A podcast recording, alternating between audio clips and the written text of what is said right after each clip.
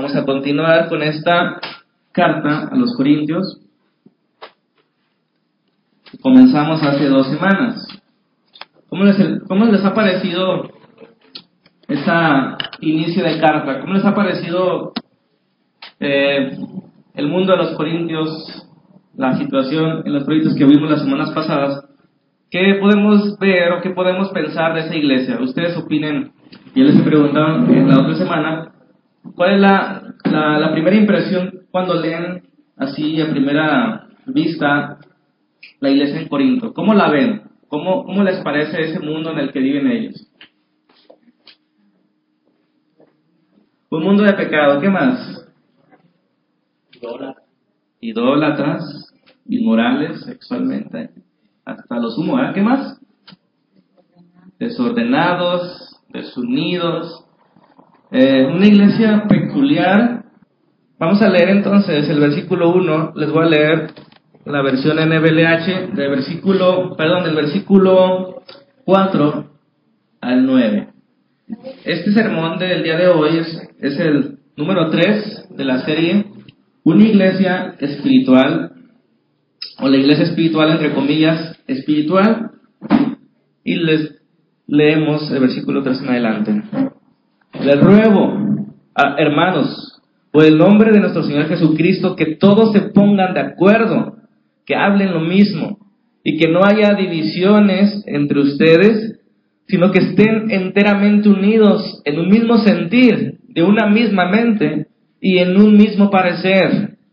Porque he sido informado acerca de ustedes, hermanos míos, por los de Cloé, que hay discusiones entre ustedes. Me refiero a que cada uno de ustedes dice, yo soy de Pablo, otro dice, yo soy de Apolos, otro dice, yo soy de Cefas. Y otro, yo soy de Cristo.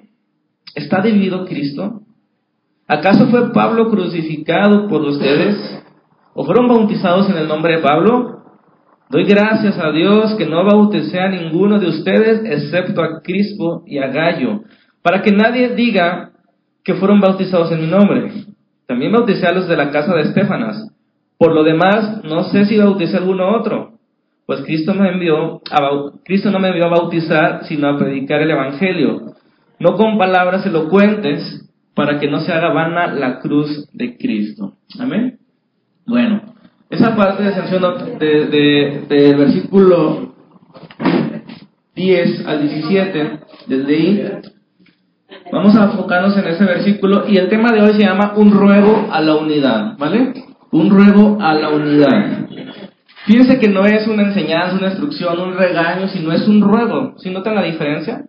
Regañarlos a la unidad, exigirlos a que se unan. Pablo les ruega a que se unan. Y bueno, vamos a poner lo que hemos venido viendo hasta el momento para entender ese ruego y en qué consistía esas divisiones. Vamos a, poner esa... Hoy terminamos básicamente eh, la introducción a la, carta, que nos llevamos tres semanas, pero que es importante para comprender la naturaleza de, de las divisiones, de sus formas de pensar que ya hemos estado viendo. Bueno, esta carta nos ayuda a entender cómo funciona el Evangelio de Cristo en nuestra forma de vivir. Y en nuestra forma de vivir como iglesia, o sea, en comunidad. Eso nos va a enseñar esta carta y también nos va a enseñar lo que significa o lo que debería significar una iglesia espiritual. ¿Ustedes quieren ser una iglesia espiritual? ¿Sí o no? ¿Como Corinto? No tanto, ¿verdad? Un poquito menos. Bueno, la semana pasada vimos dos puntos, o tres, mejor dicho, Corinto, una ciudad perversa, que podemos resumirlo en que la, así de simple, la, la ciudad de Corinto estaba tan afamada en lo sexual que decir corintiazo era, era sinónimo de decir fornicación, ¿sí? Entonces vamos a corintiar, era en términos prácticos en aquellos tiempos, vamos a fornicar. Corinto estaba relacionado con la fornicación. Entonces, eso nos resume que era la ciudad de Corinto, donde habitaban estas personas que eran cristianas. Y bueno, eh, el mundo de los corintios era, era para espantarse. Incluso dentro de la misma iglesia había una inmoralidad sexual grande, había divisiones y contiendas, etc. Entonces, esta carta nos, nos ayuda o nos desafía a vislumbrar un mejor futuro. Si esa iglesia, estando en una ciudad tan perversa y estando tan divididos, pudo vencer, ¿qué nos espera a una iglesia del mundo del siglo XXI? O sea, nosotros. Yo creo que podemos vislumbrar una, un mejor futuro si de verdad tomamos la cruz de Cristo, que dice Pablo es el centro, como, nuestra, como el centro de nuestra vida. Si de verdad tomamos la cruz como el centro de nuestra vida, podemos ver que viene un mejor futuro. ¿O ustedes se asustan con el mundo que está afuera? ¿Ustedes se asustan con el mundo que está afuera? ¿Se espantan al grado de, de bloquear y no hacer nada? Bueno, yo les digo, les animo que esta ciudad estaba peor gráficamente y la iglesia estaba peor que nosotros en muchas cosas y sin embargo pudieron crecer y avanzar y vencer aquellas filosofías. Entonces nosotros podemos, no por nuestras fuerzas, sino en el poder de la cruz. Esa es la propuesta de Pablo. Amén. Y la, la situación en Corinto no era una situación fácil, había aproximadamente de 100, de 60 a 100 miembros, ya hemos visto en aquellas iglesias de Corinto, en cuatro grupos más o menos de casas diferentes. Eso eran las cartas hacia, esas iglesias. Vimos que como antecedente de esa situación entre Pablo y los Corintos, habían pasado cinco años en los que Pablo llegó a Corintos, fundó la iglesia, estableció líderes, enseñó, discipuló. Pasaron cinco años hasta que Pablo vuelve a escribir esta carta. Y habían sido cinco años de proceso en el que anteriormente, quizás los tres años, habían tenido una comunicación por carta de Pablo yo le llamo la carta cero, que no hay, no hay, no está registrada en la Biblia, pero es una carta que Pablo los instruye a que no se junten con los fornicarios, que no se junten con los ladrones y los avaros, ¿sí? Y los idólatras. Pero ellos no entendieron o no quisieron entender. Ellos pensaron que no se juntaban con los de afuera. Pero los corintios de afuera eran todos de ese tipo. Eran fornicarios. Vivían en Corinto. Entonces Pablo les enseña que no necesariamente con los de afuera porque tendríamos que salir del mundo, más bien con aquellos que serían creyentes y todavía viven como si no fueran, no se junten con ellos. Y eso no quisieron entender, esa fue la primera comunicación y después vienen unos hermanos a comunicarle a Pablo, está pasando esto, los mismos corintios les mandan una carta a Pablo preguntando algunas dudas y bueno, esa es los antecedentes. La respuesta de Pablo, como he visto, como hemos visto anteriormente, una respuesta dura, una respuesta áspera en la primera parte de la carta, en los primeros eh, seis capítulos es una respuesta de Pablo ante los informes de otras personas que, que, muchos piensan ni siquiera eran de la misma iglesia. Es decir, que, lo, que vecinos o gente de afuera les dijo, mira, aquella iglesia cómo viven de mal. Hay muchas divisiones. Entonces es más vergonzoso que ni siquiera ellos reconocían que estaban pasando esas situaciones. Es más vergonzoso ser expuesto por otros que tú mismo ir, ¿sabes que Pablo está pasando esto? Ayúdanos no fue así, sino que fue informado por otros que, estaban ajenos a la iglesia. ¿Ok? Bueno, de esa manera se divide la carta a los Corintios. La primera parte es una respuesta de Pablo ante los informes externos y la segunda parte, de 7 al 16, es una respuesta de Pablo hacia las preguntas específicas de los Corintios. ¿Vamos bien hasta ahí? Entonces, el día de hoy vamos a ver dos puntos. El número uno es acciones de gracias por la gracia en Cristo. Suena curioso, ¿verdad? Acciones de gracias por la gracia en Cristo. Fíjense bien, en el versículo 1 al 3, ya habíamos visto la semana pasada, comenzamos a estudiar esos primeros tres versículos y leo de nuevo. En los saludos y acciones de gracias, hermanos, Pablo ya está respondiendo, ya está respondiendo a algunas situaciones, ¿sí? Pablo dijimos que sigue la estructura de las cartas de aquellos tiempos al dar sus saludos, al dar acciones de gracias a los dioses, en el caso de Pablo hay un solo Dios. Bueno, aquí Pablo desde el primer verso está enseñando que él, Pablo, no es un invento de alguien, sino es un enviado o un apóstol de Jesucristo y por la voluntad de Dios. Luego dice, o sea, la iglesia no es ni de Apolos, ni de Cefas, ni mía, es de Dios. ¿Sí? Entonces, desde los saludos leemos, Pablo llamado a ser apóstol de Jesucristo por la voluntad de Dios y de hermanos Sóstenes, a la iglesia de Dios que está en Cristo, perdón, que está en Corinto, a los santificados en Cristo Jesús, llamados a ser santos, con todos los que en cualquier lugar invocan el nombre de nuestro Señor Jesucristo, Señor de ellos y Señor nuestro. Gracia y paz a ustedes, de Dios nuestro Padre y del Señor Jesucristo. Bueno, como les digo, desde el primer verso está empezando a corregir. Les dice, la iglesia no es mía, ni de Apolo, ni de Cefas, es de Dios. Yo no soy un invento mío, yo no vine por mi voluntad, sino fui por voluntad del Padre y me envió Jesucristo a ustedes. ¿Sí?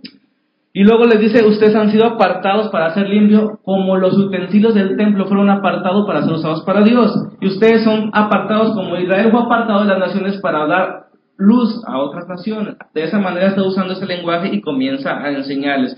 Aún en el saludo, hermanos, gracia y paz, Pablo está uniendo esos dos mundos, el mundo judío, shalom, paz, ese saludo de los judíos, y el mundo gentil, que era eh, una especie de alégrense, él cambia la palabra alégrense por gracia, que, en griego se escribe casi igual, ¿sí? Jareín por Haris. Entonces une dos mundos y comienza ahora sí a dar las acciones de gracias, que es este punto. Acciones de gracias, versículo 1, perdón, versículo 4 al 9. Leemos así. Siempre doy gracias a mi Dios por ustedes, por la gracia de Dios que les fue dada en Cristo Jesús porque en todos ustedes fueron enriquecidos en Cristo, en toda palabra y en todo conocimiento, así como el testimonio acerca de Cristo fue confirmado entre ustedes, de manera que nada les falta en ningún don, esperando ansiosamente la revelación del Señor Jesucristo.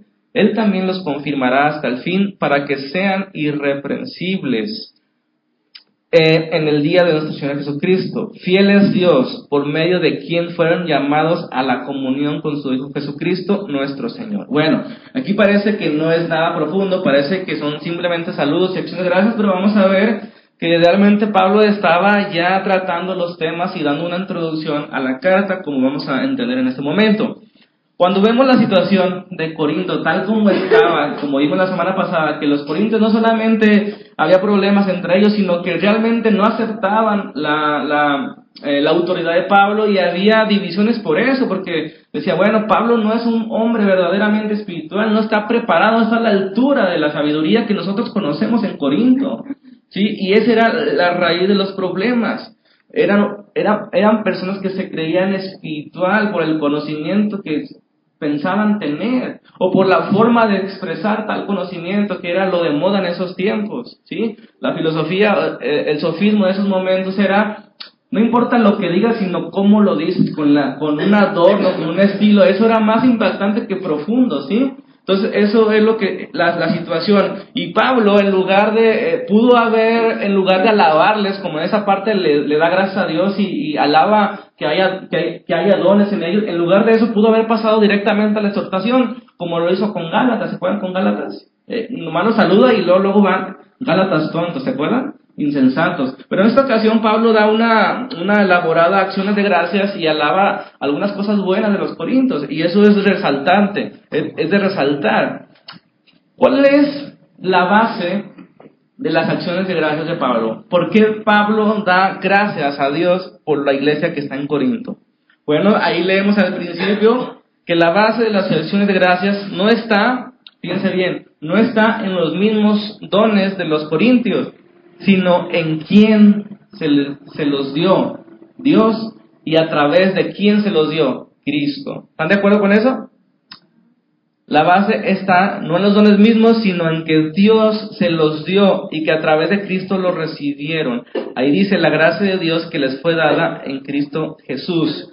Y luego pasa a enumerar esas acciones de gracia, ¿sí? ¿Cuáles son las acciones de gracias que pasa a enumerar? Bueno, dice, porque en todo ustedes han sido enriquecidos en Cristo. Esa es como el primer motivo de agradecimiento de Pablo para con ellos. Que en todo sentido, fíjense bien, ustedes fueron enriquecidos en Cristo. ¿Qué significa eso de que en todo sentido ellos fueron enriquecidos en Cristo? Bueno, inmediatamente después dice ahí, en toda palabra y en toda ciencia. Y en el testimonio de Cristo, y en el testimonio, perdón, acerca de Cristo, el Mesías fue confirmado entre ustedes. Fíjense bien, hay tres motivos. En primer lugar, que han sido enriquecidos en todo, ¿sí? En todo sentido. Especialmente en el don de la palabra y en el don de ciencia. Ahorita vamos a ver esto. Y en el testimonio que, que confirma que Cristo realmente llegó a ellos. ¿Cuál testimonio? Que había dones en ellos. Vamos por partes. Es de notar que Pablo, cuando da agradecimientos a otras iglesias, como los tesalonicenses, como colosenses o filipenses, da gracias por, por cualidades de carácter, como el amor, como la paz, como eh, eh, la esperanza, ¿sí? es lo normal que Pablo haga en el amor que hay entre ustedes, en su forma de conducirse, etcétera. Pero aquí fíjense bien, no, no alaba parte de su carácter, sino alaba en toda palabra y en toda ciencia. ¿Notan la diferencia? O sea, ¿qué, qué, qué preferiríamos nosotros ser alabados por alguien? O reconocidos, para que no se escuche como raro, ¿no? ¿En qué te gustaría ser reconocido? ¿En que sabes mucho o en tu carácter, en tu forma de, de, estar con las demás? ¿Qué es mejor, por así decirlo? Entonces Pablo ya está poniendo el dedo en la llaga. O sea, ok, doy gracias a Dios porque han sido enriquecidos en todo, especialmente en el don de conocimiento y en el don de, ciencia. Ahorita vamos a ver que tiene que ver con el capítulo 12, esas palabras. Sí, ustedes han sido eh, enriquecidos especialmente en eso. ¿Ok? Bueno, ¿por qué da gracias si, si eso que ellos tenían de conocimiento o palabra de ciencia o palabra de ciencia, si eso ellos los estaban utilizando para mal, ¿por qué Pablo da gracias en ello o por eso? Es para reflexionar un poco. Pablo da gracias por esos dones que ellos estaban usando mal. ¿Se dan cuenta? Es porque da gracias. Y la, la tercera parte lo, aclara. Porque esos dones que hay entre ustedes, si se acuerdan, ustedes van al capítulo 12, ¿cuántos dones habían? Muchísimos, ¿verdad? Dones de milagros, de fe, de, de, palabra de ciencia, palabra de sabiduría, de discernimiento de espíritus, de lenguas, de, de hacer milagros, de, un montón de, dones que había. Entonces Pablo dice, bueno, doy gracias a Dios, no está diciendo explícitamente, que haya dones entre ustedes. Después va a corregirlos, pero ahorita, doy gracias a Dios porque esos dones confirman que verdaderamente ustedes han creído en Cristo. Porque son dones que solamente da el Espíritu a quien cree. Entonces, esto es bueno, ¿se dan cuenta? O sea, tenemos un problema en la iglesia de Corinto. ¿Cuál problema? Que los dones los están utilizando mal. Ok, es un problema, pero es un buen problema porque esos dones confirman que ellos son de Cristo. ¿Sí? ¿Vamos bien hasta ahí? Bueno, eso es lo que estaba tratando de hacer Pablo, tratar de enfocarlos a ellos, que no se centren tanto en sus dones. Esa palabra dones es es Haris, ¿verdad? Son gracias. No, no se concentren tanto en sus gracias, en sus dones, en los que, en, sino en quién se las ha dado. ¿Sí? Es lo que está tratando de decir, ok, doy gracias a Dios por sus gracias. Suena raro sus gracias en español, ¿verdad? Pero eso es lo que dice el texto. Doy gracias a Dios por sus dones, pero no se enfoquen tanto en eso, sino en, quién se los dio y para qué se los dio. Está tratando de corregir ahí las cosas. ¿Cuáles son entonces esos dones o esas gracias específicas a las que se refiere Pablo cuando dice palabra y conocimiento? ¿Cómo dice la Reina Valera? Eh, en toda palabra y en toda ciencia. Fíjense bien. ¿Qué significa eso de en toda palabra y en toda ciencia? Si ustedes adelantan un poco al capítulo 12, versículo 8, aquí habla de, vamos para allá,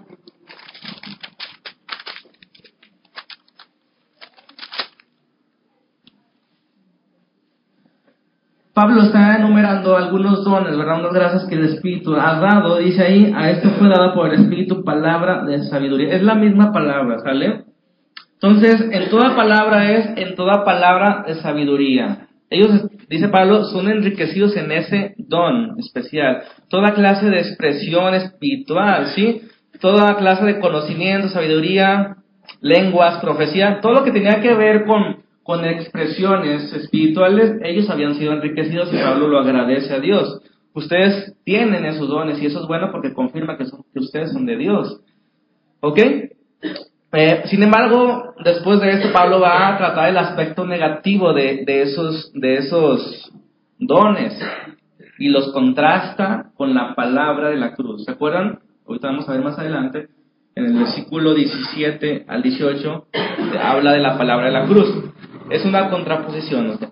ustedes son enriquecidos en toda palabra de ciencia, pero después Pablo va a definir qué significa palabra de ciencia. ¿sí? Y la cruz es el ejemplo de eso.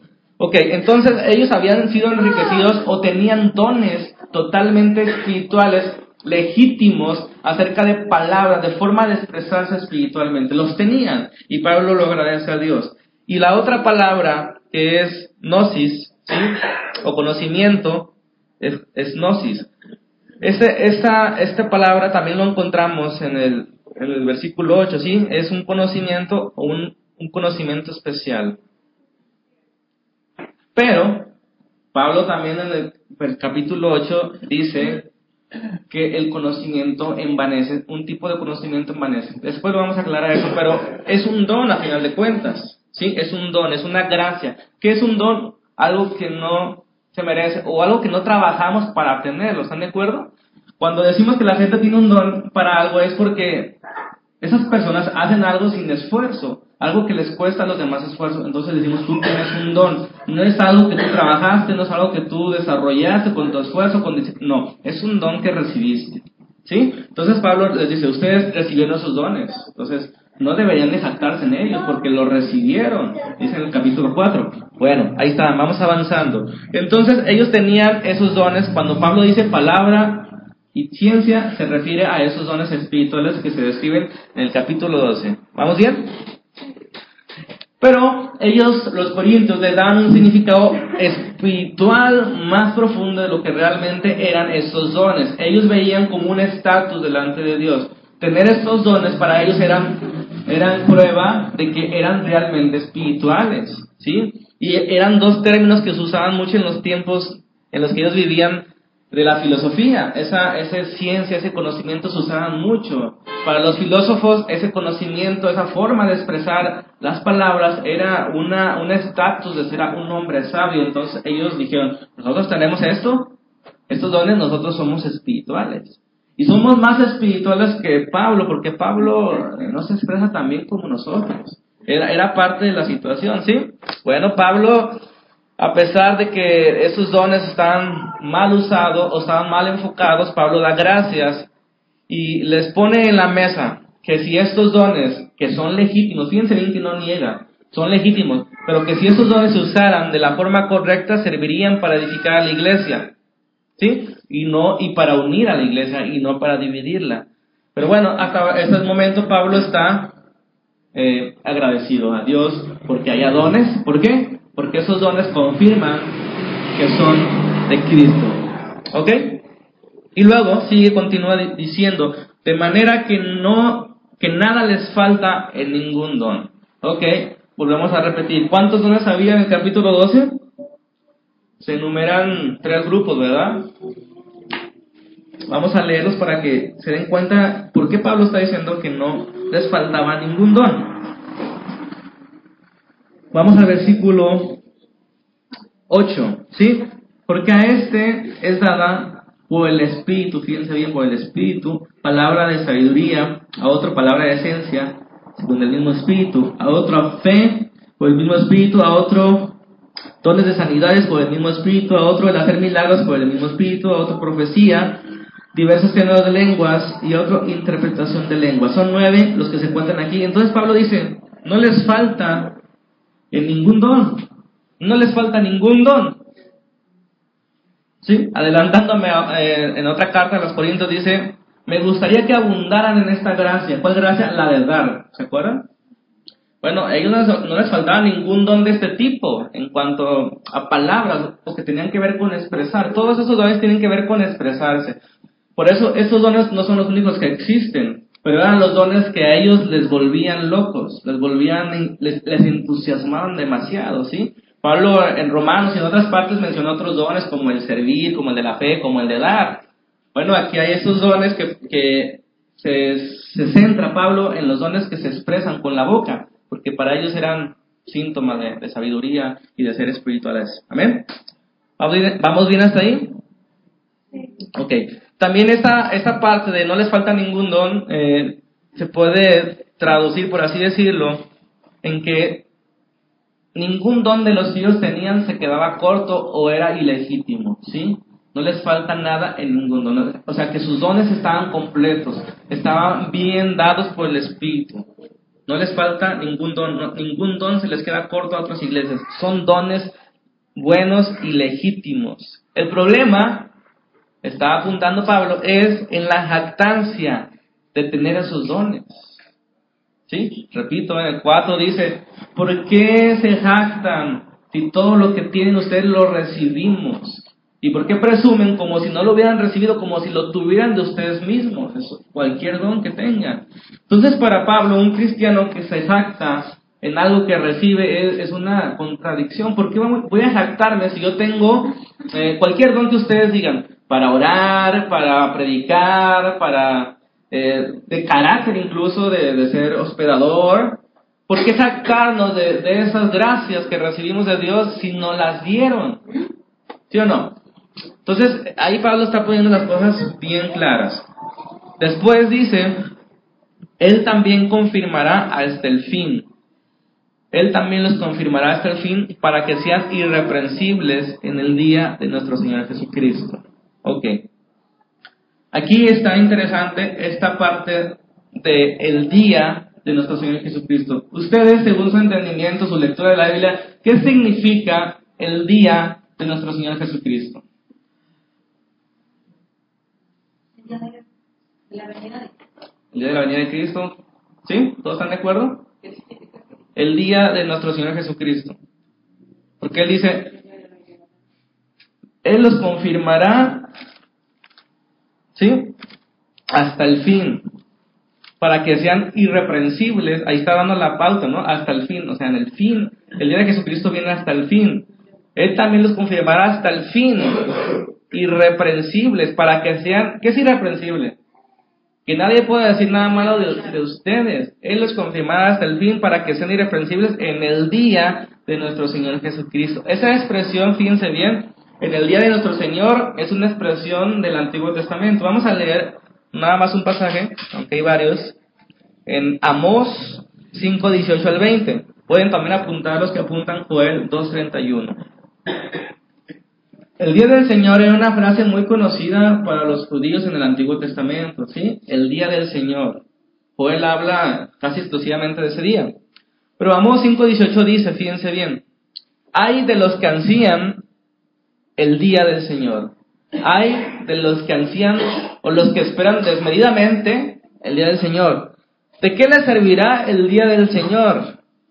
Será tiniebla sino luz como cuando uno huye de un león y se encuentra con un oso o va a casa, apoya la mano en la pared y lo muerde una culebra. No será tinieblas el día del Señor y no luz, oscuridad y no resplandor. Ok, el día del Señor para muchos será luz, para quienes, para los que crean y se comportan a lo que fueron llamados, ¿no? Pero para los, los en el tiempo de Amós, muchos de los que eran parte del pueblo de Dios proclamaban el día del Señor para ser librados, pero se comportaban de una manera que, que no, no, irreprensible, que no era irreprensible. Entonces, ¿por qué ustedes están anhelando el día del Señor, se están comportando de esa manera? No va a ser luz sino oscuridad, va a ser terror y no bendición el día del Señor para ustedes, incrédulos. ¿Sí? Ese es el punto. Entonces, el día del Señor era bien conocido porque era el día del fin, el día que comenzar, comenzaría la nueva era, en el que se restaurarían las cosas. Bueno, Pablo eh, hace este pasaje más profundo, ¿no? ¿Cuál es el día del Señor? En el Antiguo Testamento no, no sabían acerca de Jesucristo. Bueno, Pablo dice el día de nuestro Señor Jesucristo. O sea, le está poniendo nombre a aquel Señor del Antiguo Testamento que se dice que es eh, Yahvé, como se le dice en la traducción, el nombre de Dios. Entonces Jesucristo es Dios. ¿Vale? Bueno, yo les pregunto, yo les pregunto, ¿ustedes creen, y esa pregunta es muy natural en estos días del siglo XXI, ¿ustedes creen que la iglesia de Corinto era una iglesia que estaba segura en Cristo? ¿Por qué Pablo entonces aquí está eh, demostrando demasiada confianza de que Dios confirmará a los corintios hasta el fin para que sean irreprensibles en el día del Señor Jesucristo.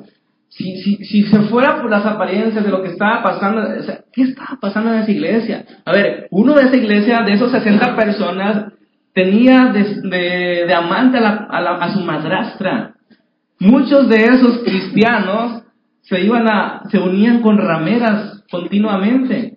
¿Cómo Pablo puede estar tan seguro de que las personas que estaban viviendo de esa manera, que estaban dividiéndose que incluso lo rechazaban a él, cómo se muestra tan seguro que, que Dios los confirmará hasta el fin y que serán irreprensibles? Está raro, ¿no? Pero ahí está la clave. Eh, si, le, si leen el texto, La clave está Pablo no se centrará, no se centra en los corintios, sino en Dios, el cual, ¿quién? Los confirmará hasta el fin. ¿Quién los confirmará hasta el fin? Dios. El cual, eh, ahí está la fuerza del cristianismo, en Dios y no en nosotros y, y no en nuestro testimonio. Aunque eso no significa como lo vamos a testiguar, como los, los regaña Pablo en la carta, no significa que podemos vivir como queramos, ¿verdad? Sin embargo, la base de nuestra, de nuestra salvación final está en Él, ¿sí o no? Porque Pablo les va a recordar que no han llegado a la meta, ¿sí? Y bueno, finalmente en este versículo, versículo 9, termina, fíjense bien. Fiel es Dios. ¿Ok? Ahí está la clave de todas estas acciones. ¿Por qué Pablo está dando gracias por una iglesia que no lo quiere? Una iglesia que está dividida. Una iglesia que usa malos dones. Una iglesia que está viviendo como el, mundo. ¿Por qué da Pablo gracias a Dios por esta gente? Por, porque fiel es Dios. Que por medio de ustedes fueron llamados a la comunión con su Hijo Jesucristo, nuestro Señor. Pablo deja en esta acción de gracias de centrarse en los dones de los corintios y en su forma de vivir y lo centra en que Dios es fiel. ¿Cuántos saben que Dios es fiel? ¿Sí o no? ¿Ha sido fiel en tu vida? Si entonces si Dios es fiel, Pablo tiene la certeza, la tranquilidad que aunque los corintios vivan como mundanos, Dios confirmará y Dios garantizará el futuro de ellos en el día del juicio. ¿Sí o no? Bueno, aquí entra una situación muy complicada. Si la persona actualmente, vamos a, ponerle nombre a los corintios, una, a, esa persona que, estaba en inmoralidad sexual, vamos a ponerle un lado porque Pablo lo, lo separa, ¿verdad? Pero los demás que, se unían de vez en cuando con una ramera, ustedes si lo ven, podrían decir, ¿tú estás seguro en Cristo? Muchos con el lenguaje que se usa hoy, que a veces, no se me hace bíblico en, ese sentido, porque Pablo nunca se refiere a un cristiano de esa manera, pero muchos de hoy diríamos, eso ni han nacido de nuevo, ¿sí o no? Pero Pablo nunca usa esa, esa cosa. Pablo dice, no, ustedes son llamados por Dios, ustedes son santificados en Cristo. Ustedes son llamados para que ya no vivan como los gentiles. O sea, les exhorta, pero no les dice, tú ni cristiano eres. ¿Se dan cuenta de eso? No se escucha de esa manera, pero sí los reprende para que corrijan. ¿Sí, notan eso o no? O sea, si, si alguien ha visto alguna parte donde Pablo le dice, ustedes ni cristianos son, me dicen, ¿vale?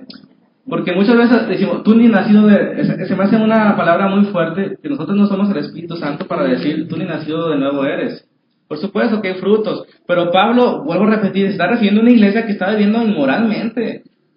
Muy feo. Sí, vamos a verlo en la carta. Y no les dice, usted ni nació de nuevo o no. Doy gracias al Señor Jesucristo, siempre por ustedes, porque fueron ustedes enriquecidos en Él. En todo don espiritual no les falta nada. ¿Se dan cuenta? ¿Ustedes creen que la gente de hoy, los, aquellos que andan peleándose con todos y andan dicho, tú no eres cristiano, ¿qué hubieran dicho la iglesia de Corinto, la verdad? Esa iglesia desordenada ni cristiana es apóstata, ¿sí o no? Pero Pablo no hace eso. ¿Por qué? Porque Pablo sí es un hombre espiritual y, y, eso denota espiritualidad en la paciencia y en nuestro amor hacia el prójimo. Por más que las evidencias sean contundentes de que ustedes no son cristianos, no, Pablo le dice, vamos, Hermanos, ustedes fueron llamados a ser santificados, ¿vale? No vivan como los otros gentiles. Ustedes tienen la fuerza del Espíritu. Los corrigen, no los juzga, como dijo la hermana, los corrigen. No pueden vivir así. Tampoco les solapa, ¿verdad? Ah, está bien, no hace con la ramera, no hay problema. No, sí les dice, su cuerpo es templo del Espíritu Santo. No, ¿Cómo pueden reunirse con una ramera? Amén. Bueno, ahí está el asunto. Dios es fiel. Y en el Antiguo Testamento, aunque parece que no, o parece que no en como nosotros tomamos que Dios sea fiel. ¿Qué significa que Dios sea fiel? Si vemos todo el Antiguo Testamento, vemos que la mayoría, la mayoría, y lo digo con ese énfasis, la mayoría del pueblo de Dios se divorció de él, ¿sí o no?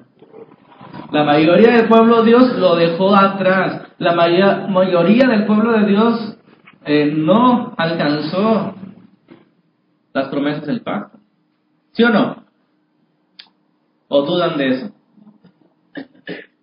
¿Por qué tantos profetas? ¿Por qué tantos exilios? ¿Por qué? Porque no hacían caso. Pero, hermanos, eso significa que Dios sea fiel. Que Dios cumple sus promesas, tanto las buenas para nuestros ojos como las malas, ¿no? ¿Cuál era o cuál es el requisito o por qué podemos estar tan seguros nosotros en Cristo? ¿Cuál es el requisito para permanecer siendo parte del pacto de Dios? ¿Cuál es o por qué podemos estar tan seguros? A pesar de que, bueno, si el pueblo de Dios del, Antiguo Testamento le dejó atrás siempre y experimentaron tanto, tanto eh, juicio, ¿qué nos asegura a nosotros hoy esa seguridad? Esa tranquilidad de, que pertenecemos a Dios. Y es que aquí hay un pequeño, eh, ¿cómo podemos llamarle? Malentendimiento. Cuando pensamos en el Antiguo Testamento, en la ley del Dios, pensamos que antes las cosas se ganaban por obras, o la salvación. Y no es así, hermano, siempre ha sido por fe, perdón, por gracia y por medio de la fe. Si ustedes leen el Antiguo Pacto, los primeros cinco libros, especialmente el libro de Deuteronomio, ustedes se dan cuenta que dentro de la ley o de estar bajo la ley había, no, no voy a decir permiso, pero había o estaba contemplado el pecado de la gente. Es decir, que no tenías que ser perfecto para pertenecer al pueblo de Dios. Nunca ha sido así, porque Dios sabe que no somos perfectos, y mucho menos antes de Cristo, ¿verdad? Pero Él eh, terminó en Deuteronomio 28, 29 y 30, que cuando ellos se alejaran de Dios, cuando vinieran juicios de Dios, el exilio mismo, cuando vinieran las consecuencias de su pecado, se acordaran del pacto, que volvieran a Dios. O sea, el arrepentimiento, hermanos, es la clave para permanecer seguros en Cristo. ¿Están de acuerdo? ¿O no? ¿Sí, sí me entendieron o no? Tienen cara como que no me entendieron del todo. Digan la verdad, lo voy a repetir más de otra manera. ¿No entendieron ese punto? No, ¿verdad? Digan que no. Digan que no, no, no problema, lo vuelvo a repetir. A veces no me explico y es normal. Ok. ¿Cuál es la base de la, seguridad de Pablo? En el antiguo pacto, vuelvo a repetir, estaba contemplado la posibilidad de que fallaran el pueblo, ¿sí o no? O sea, y yo y quise aclarar que Dios no pedía perfección, o que en el Antiguo Testamento la salvación no era por obras. ¿Queda claro ahí? Sí. La salvación nunca ha sido por obras. Ok. Entonces, en el antiguo pacto, que no estaba totalmente revelado porque Cristo no había venido, había, estaba contemplado la posibilidad de fallar. ¿Y qué pedía Dios? Dios no eh, excluía al pueblo que fallaba, sino les, les llamaba al arrepentimiento, ¿sí o no? Ese es mi punto. Que cuando que estamos seguros porque Dios es fiel a su promesa. ¿Cuál promesa? Bueno, que yo te salvaré. Y tú siempre vienes a mí. El pueblo falló mil veces, ¿sí o no? Y mandó profetas a Dios para decir, vuélvanse a mí. Esa es la gracia de que Dios dice, bueno, a pesar de tus fallas o todos los errores que puedas cometer en tu vida cristiana, a pesar de vivir como la iglesia de Corinto, Dios es fiel vuélvete a Dios y Él se volverá a ti. Esa es la promesa, ¿sí o no? Entonces la salvación está bien segura, a menos que nosotros decidamos, y, y quiero ser cuidadoso en esto, apartarnos voluntariamente del pacto. ¿Qué significa eso? Apostasía. ¿Qué es la apostasía en el Antiguo Testamento? Bueno, que Dios escogió a su pueblo, se matrimonió con él, como se dice, hizo un pacto, el pueblo es la esposa, Dios es su esposo, pero ellos se apartaron de él. Y no solamente se apartaron de él muy lejos, sino que ya no querían nada con él. ¿Qué queda para eso? Hablando de un matrimonio, ¿qué queda cuando una persona engaña a su esposa? Bueno, si él no se arrepiente y si él quiere seguir su vida y se quiere divorciar, él Él se quiere divorciar y ya no hay más razón de hacer el matrimonio. ¿Están de acuerdo? No porque la otra persona no quiera perdonarlo o no quiera seguir estando con él. En el caso de Dios y su pueblo, Dios siempre quiere estar con su pueblo. Dios siempre extendió sus brazos. Dios quiso reunir a su pueblo como las gallinas a sus pollitos, pero no quisieron. ¿Se acuerdan? Que Jesús dijo, Jerusalén, Jerusalén, que matas a los profetas. Eh, Dios siempre quiso juntarte y ustedes no quisieron. Esa es la apostasía. Cuando alguien, debido a su obstinada rebeldía, ya no quiere saber nada de Dios. En ese sentido, hay una posibilidad de un divorcio. El Dios no quiere el divorcio y Dios no inicia el divorcio. Pero si ellos se obstinan a, querer divorciarse, Dios dice, está bien. Nadie está aquí voluntariamente, dice Dios. Entonces, en ese sentido, Dios es fiel. Dios siempre está dispuesto a perdonarnos. En Cristo, sobre todo, la sangre de Cristo nos sigue limpiando de todo pecado si confesamos nuestro pecado. ¿Se acuerdan que dice 1 Juan? Entonces esa es nuestra, nuestra seguridad, que en Cristo Él nos sigue limpiando de todo pecado. Entonces ningún pecado puede apartarnos de Cristo, solamente la incredulidad, de decir ya no quiero nada con Él, ya no quiero seguir casado con Dios, con Cristo. ¿Qué más queda ahí? Pero se, se dan cuenta que eso ya no es Dios diciendo, Dios nunca dice, si tú haces eso y aquello, ya no eres mi hijo, o dejas de ser mi hijo, o dejas de ser mi esposa. No, Dios perdona cualquier pecado, o cualquier estilo de vida.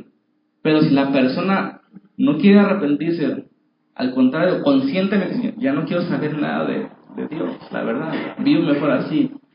Ahí es otra cosa bien diferente.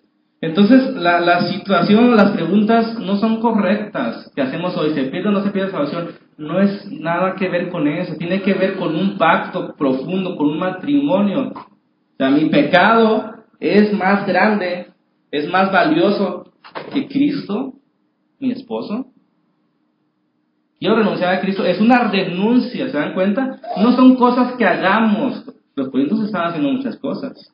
Y Pablo los exhorta. Y si ellos no se arrepienten, eh, Pablo los va a exhortar más para que digan, a ver, ya no quieres saber nada de Dios, está bien, hay carta de divorcio para aquel que quiera, ¿ok? Pero es diferente, ¿sí o no? A decir, yo perdí mi salvación cuando cometí 25 pecados. No tiene que ver con perderla o ganarla, porque la salvación está en Cristo. Pero nuestra posición con Cristo, ¿cuál es? De lealtad y fidelidad. Fidelidad significa no que no cometamos errores, sino de reconocer, Señor, la regué otra vez y la volví a regar, por favor, ayúdame en este pecado, ayúdame otra vez. Es una confesión continua de pecados. Esa es la clave del cristianismo, que tenemos la confesión libre de pecados. Amén. No sé si me entendió, pero vamos a seguir aclarando. ¿Sí?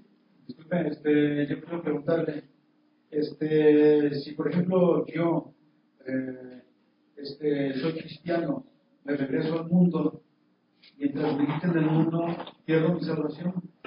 Eh, se trata más que perder algo, renunciar a algo voluntariamente. Y, en ese transcurso yo no podría decirle, porque Pablo no se atreve a decirlo tampoco. O sea, eh, eh, muchos del mundo, muchos de los estaban viviendo como el mundo. Aquí se trata de nuestra, nuestra relación con Cristo, cómo está. Si nosotros decimos, ya no quiero saber nada de Cristo, los cristianos me caen gordos. Estamos menospreciando el cuerpo de Cristo. También menospreciamos a los hermanos, menospreciamos a Cristo. Entonces la posición de nosotros no es nada segura en esa posición que usted dice, nada segura. Yo no podía asegurarle nada, pero tampoco podía eh, decirle, usted ya no, usted perdió. Porque no se trata, vuelvo a repetir, es, una, es un matrimonio. Ok, el matrimonio es un proceso de amor, respeto. Llega un momento, una crisis matrimonial donde ya me enfadé de mi esposa, me voy con otra. Y luego me voy con otra. Y mi esposa la daño, ¿sí? Y, y luego me voy de la casa. Pero no se han divorciado. ¿Me explico? O sea, legalmente siguen siendo un matrimonio hasta que alguien diga, o por falta de arrepentimiento o por falta de perdón, ya no quiero ser tu esposa. Aquí está la carta de divorcio. Mientras que la persona no diga, llegue a ese punto, y yo creo que Dios va a dar la oportunidad siempre de que la persona clarifique si quiere saber no, si quieres saber o no de Dios. Para eso manda profetas en el Antiguo Testamento y hoy nos ha dado el Espíritu y nos manda hermanos y predicaciones para que vuélvete a Dios. Yo no le puedo asegurar a nadie que se ha ido al mundo que no es cristiano. Yo no puedo asegurárselo. Pero tampoco puedo asegurarle que, que esa persona no llegue al punto de decir quiero el divorcio. ¿Se ¿Sí entiende el punto? Se trata de un divorcio voluntario, es decir, después de regarla muchas veces y de que me haya perdonado muchas veces Dios, prefiero seguir disfrutando de la vida que volverme a arrepentir para con, con mi esposo Dios, en, el sentido cristiano. ¿Sí entiende el punto? Ese es el asunto de la salvación y quiero ponerlo de esa manera. Ningún pecado, ninguno. Y eso no significa que demos licencia para pecar. Pero Poner un pecado más grande que la cruz es, un, es terrible error. Nada puede superar el poder de la cruz. Pero, si voluntariamente digo, quiero divorciarme de Cristo porque no es tan valioso como lo es el mundo, hay esa posibilidad para que quieros, aquellos que quieran divorciarse. No porque Dios quiera, no porque Dios sea infiel, sino porque ustedes son infieles y porque ustedes no quieren. ¿Ya de acuerdo eso? ¿Queda claro? Bien. Está, está, está, interesante esa cosa de esa, ese, ese texto de Dios es fiel, está muy interesante porque en otra parte Pablo dice, nosotros somos infieles, pero Dios es, es fiel, pero Dios permanece fiel, Él no puede negarse a sí mismo. ¿Se acuerdan de esa, esa parte de Timoteo? Y eso significa que Dios trae consecuencias eh, reales a nuestros pecados y Él permite las consecuencias para que nos volteemos a Él. Nosotros somos infieles, pero si pedimos perdón, si nos arrepentimos, Dios extiende sus brazos siempre hasta el último momento de nuestra vida. Y eso es algo peligroso de decir, ¿sí? Porque muchos piensan, bueno, como Dios es fiel, vivo la vida loca y en el último día me arrepiento. Eso es un paso fuera del reino, ¿eh? ese pensamiento. Muy feo pensar así. Porque también se que Dios es fiel Sí, o sea, Dios es fiel en el sentido de que si, de verdad nos casamos con Él en Cristo, si de verdad somos su, matrimonio, Él es paciente en nuestras infidelidades, si confesamos nuestros pecados, si queremos arreglar nuestro matrimonio, o esposas o esposos, ustedes estarían perdonando a alguien que no le está pidiendo perdón, alguien que no ha venido arrepentido. ¿Ustedes, hermana? O sea, ¿Por qué va a perdonar a alguien que no le pide perdón y que no está arrepentido de, vivir la vida que está viviendo? ¿Me, explico? Entonces, si nosotros somos congruentes con ellos, más Dios que conoce la profundidad de nuestros pensamientos. ¿Sabes? Si lo hacemos nomás para quedar bien, Señor, perdóname. Pero no nos interesa lo que piense realmente. ¿Te das cuenta? Entonces, el cristianismo es un matrimonio y puede terminar sí, puede llegar a terminar sí, pero no es por la infidelidad de Dios ¿Queda claro eso? Ya las preguntas de la salvación se gana, yo creo que no tiene lugar en la Biblia. La Biblia se habla de un matrimonio el matrimonio no se pierde por un pecado o mucho, sino por la posición o no querer ya saber nada de mi esposo, porque ya no lo amo, porque me amo más las cosas que encuentro afuera que mi matrimonio. Eso es renunciar a Dios, eso es apostasía, eso es rebelión voluntaria. No es una falla, no es un pecado, o muchos pecados. ¿Sí, queda claro? Espero que sí. Nos entretenimos mucho ahí, pero está bien, está bien, no llevamos prisa. Es importante que si usted tiene alguna duda o pregunta que salen de esta carta, la, la, la haga. ¿sí? Para eso es la iglesia, para crecer. ¿sí? Eh, ¿Qué importancia tiene la confesión ante un sacerdote de la iglesia católica? Eh, no sé. Yo creo que muchas, ¿sí? Para ellos, el, o sea, para ellos, así lo vamos a poner en esos términos. Para los católicos, si no te confesas con un católico, no te confesaste, perdón, con un sacerdote, no te confesaste con Dios, entonces es crucial confesarte en la iglesia católica, con un sacerdote. Como lo es crucial para nosotros confesarnos con Cristo, ¿sí? O sea, puedes, eh, el libro de Santiago hace da la posibilidad que se confíen sus pecados unos a otros cuando sea necesario para, porque a lo mejor hay un pecado que tú necesitas restauración o confesarlo para salir adelante, ¿sí? Pero siempre podemos confesarle a Dios solamente, ¿sí? Pero en algunos casos específicos sí se requiere, se necesita confesar los pecados unos a otros. Entonces ahí se toma ese texto y otros más para decir, debes confesarle al sacerdote tu pecado para que seas perdonado. Y de otra forma no te confesaras con un sacerdote y te confesaras con Dios. Tenemos línea directa con Dios, lo único que puedo decir es lo que nos hace diferentes, ¿verdad? A, la- a la- católicos y protestantes. Los protestantes son más así, más igualados, tenemos línea directa con Dios. Y para ellos no, ellos dicen, no, es que cómo ir con el jefe, necesitamos ir con los de acá abajo, pedirle que nos ayuden. Bueno, esa es su idea, por eso se llaman católicos romanos. Nosotros somos protestantes por muchas cosas, pero esa es una de las características. Nosotros tenemos línea directa con Dios y en cualquier momento podemos confesar nuestros pecados y ser perdonados. Amén. Entonces constantemente les animo. Podemos, podemos eh, resumir esa parte, que apenas es la introducción, que si Dios es fiel, nosotros podemos pedirle perdón todos los días.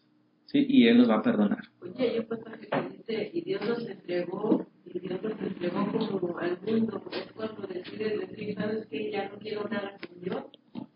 Porque Creo- cuando estás con Dios tienes todo el cuidado con Él. Aunque andes en tus bagantes, en tus cosas, pues, pero, pero, ¿se refiere a eso o, o no? Pues, las partes que recuerdo en ese momento, por ejemplo, Romanos 24 dice, por el cual Dios los entregó a la inmundicia, es hablando de- en general del mundo, no de los creyentes, ¿sí?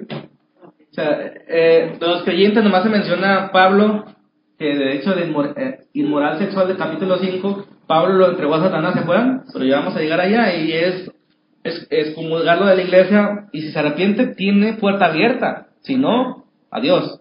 Ese es un caso muy de los que yo le digo de matrimonio. ¿Se, dan cuenta que Pablo no le dice, tú ya no tienes remedio, perdiste tu salvación, adiós. Estás con la madrastra, con tu- no, no, tú ni nació de nuevo eres. ¿Se dan cuenta que no? Lo entregó a Satanás, eso significa que lo excomulgó de la iglesia. No lo reciban a ese hombre, no lo reciban. Y si de verdad valora a Cristo, que venga. Si no, que se divorcie, que se divorcie. ¿Sí? Yo por eso dije, Por eso digo que a veces sí es bueno confesar los pecados a los demás porque sirve como, como vergüenza y como compromiso. No quiero volver a hacerlo. Ayúdame. Eso es, es legítimo confesar pecados a otros para que nos ayuden a orar y, y sentirnos expuestos porque muchas veces confesamos nuestros pecados a Dios porque nos dan vergüenza. ¿sí? Entonces, si, si estamos dispuestos a, a, a, a huir de cualquier pecado, no tendríamos problema en confesárselo a nadie. Es mi opinión. ¿Sí? Bueno. Eh, el punto 2 ya no vamos a alcanzar, pero vamos a abordarlo. ¿Cuál era el 1? acciones de gracias. Por la gracia. Ok. Entonces, si se dan cuenta que, Pablo da gracias por las gracias que los corintios tenían, en el buen sentido, que aunque lo usaban mal, confirmaban que eran de Cristo y estaba agradecido y estaba contento de ello. Entonces, bueno, en el versículo 10 al 17 es la última parte de la introducción de la carta, ¿sí? Acciones de gracias y aquí eh, parte ya directamente al problema específico. Y ese sermón se, se llama, como se llama, por esa sección, un ruego a la unidad, ¿sí? Que es la parte 2 del sermón. Era mi intención enfatizar aquí, pero bueno, está bien, nos detenimos en otra parte. Un ruego a la unidad. Y voy a leer lo que leí al principio. Versículo 10 al 17. Les ruego, hermanos, les ruego, ¿eh? Pablo podía haberse exigido como apóstol, pero él dice, les ruego, por el nombre de nuestro Señor Jesucristo, que todos se pongan de acuerdo y que no haya divisiones entre ustedes, sino que estén enteramente unidos en un mismo sentir y en un mismo parecer, porque he sido informado, ¿eh? he sido informado, hermanos, por los de Cloé, no por ustedes, por los de Cloé, que hay discusiones entre ustedes. Me refiero a que cada uno de ustedes dice, yo soy de Pablo, yo soy de Apolo, yo soy de Cefas, yo soy de Cristo. ¿Acaso está dividido Cristo? Una respuesta, es una pregunta con respuesta incluida. No, no está dividido. ¿Acaso Pablo fue crucificado por ustedes? No, nada que ver, Pablo no fue crucificado por ustedes. ¿O fueron ustedes bautizados en el nombre de Pablo? No. Más bien yo doy gracias a Dios que no bauticé a ninguno de ustedes. Si no, imagínense. Excepto a Crispo y a Gallo, para que nadie diga que fueron bautizados en mi nombre. Bueno, también bauticé a los de la casa de Estefanas. Por lo demás, no recuerdo si bauticé a alguno. Pues Cristo no me envió a bautizar, sino a predicar el Evangelio, no con palabras elocuentes. Es una frase, es una palabra muy común en el griego, ¿verdad? En su mundo. Para que no se haga vana la cruz de Cristo. Aquí, hermanos, termina la introducción del problema de los corintios, ¿sí? No sé si vislumbran todo, todos los datos que dimos en los primeros dos sermones en, esto, en ese concentrado. ¿Sí? La situación de Pablo, no, no lo respetaban, había divisiones, etcétera. Aquí pone Pablo eh, en la introducción, ¿vale? ¿Qué propósito tiene Pablo en estos versículos? Fíjense, es una introducción a todo lo demás que va a empezar a decir. Dos,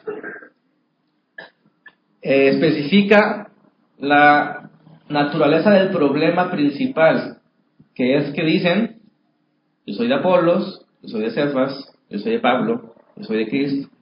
Y número tres, comienza una defensa a lo que ellos decían que era la sabiduría espiritual, la gnosis o la, palabra de ciencia. Y dice, al finalizar en la cruz, leemos de nuevo.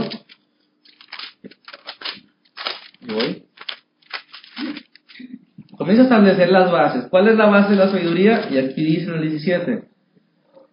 No con sabiduría de palabras con elocuencia o con adorno en sus palabras o su forma de decirlas, para que no se haga vana la cruz de Cristo. ¿Sí? Ese es el propósito de todo esto, o sea, introducción a la carta, la naturaleza del problema, que era, decía, unos decían yo soy de acá, yo soy de allá, y establece el principio de la sabiduría, que es la cruz. Salomón dice en el Antiguo Testamento que es el temor al Señor, ¿no? Y aquí Pablo está diciendo, la sabiduría se centra en la cruz, la naturaleza de la cruz. Y después vamos a, ver ese asunto.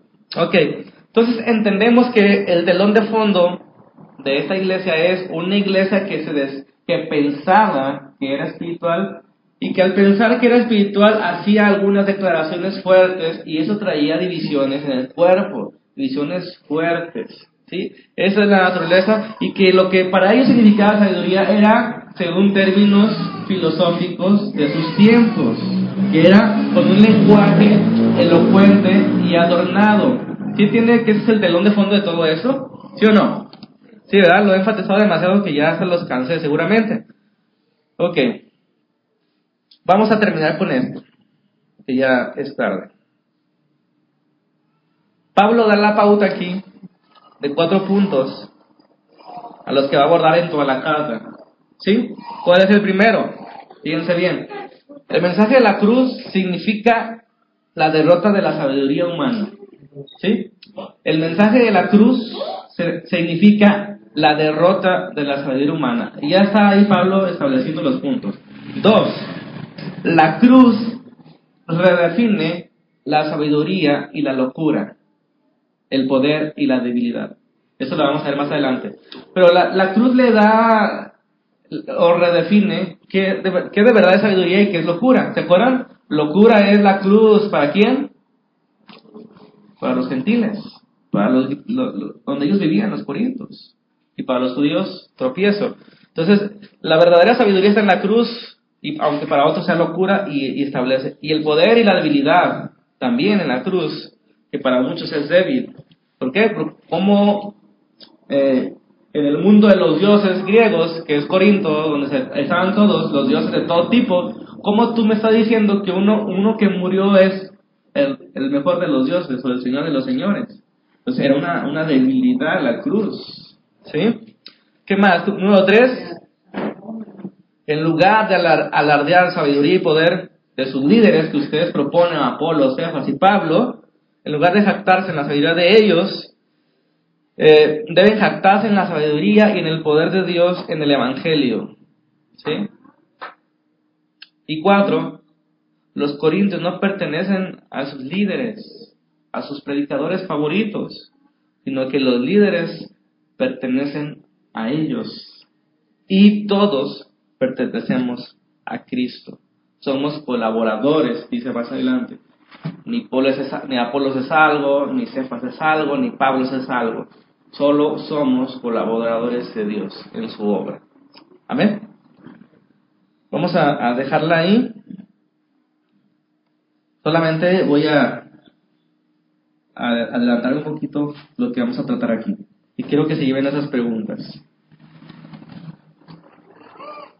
La iglesia del siglo XXI o las iglesias del siglo XXI, las iglesias cristianas de Guadalajara, de todo México, del continente americano y del mundo, ¿ustedes creen que estén divididas o unidas? Divididas, ok. Yo les pregunto más específicamente. Conocemos y hay una estadística que dice que después de la reforma protestante hubo más de 30.000 denominaciones. ¿Qué denominaciones? Bueno, forma de, de, pensar de las cosas, ¿sí? ¿Ustedes creen que las denominaciones son buenas o malas? Apúntenle. ¿Quién dijo malas para la semana? ¿Quién dice que malas? Las denominaciones son malas. Ok. La última pregunta y nos vamos. Dios requiere unidad, ¿sí o no? Pero Dios requiere uniformidad. Dios requiere unidad, claro. La pregunta es, ¿Dios requiere uniformidad? Como las sucursales del Oxxo, para que se den una idea que es uniformidad. Las sucursales del Oxxo son iguales, ¿no? Son copias exactas. Les pregunto otra vez, ¿Dios requiere uniformidad? Ok, entonces vayan con el mente eso. ¿Es lo mismo unidad que uniformidad? Dios requiere unidad. Dios requiere uniformidad. ¿Son malas las denominaciones?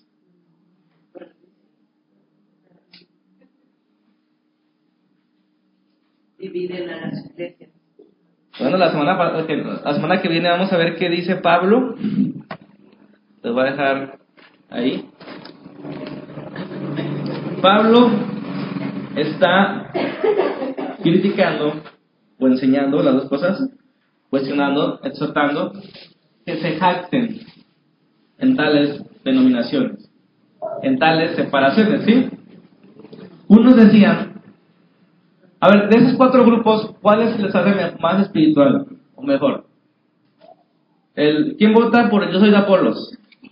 Erudición en la palabra, elocuente, ameno, los hace reír, los hace... ¡Ah! ¿Quiénes son de Apolos? ¿Quiénes les gustan los predicadores así? Sean, sinceros, Dios les está viendo.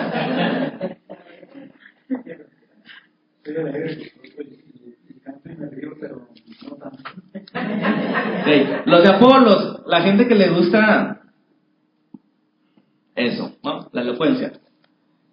Los de Cefas. ¿Quién levanta la mano por los de Cefas?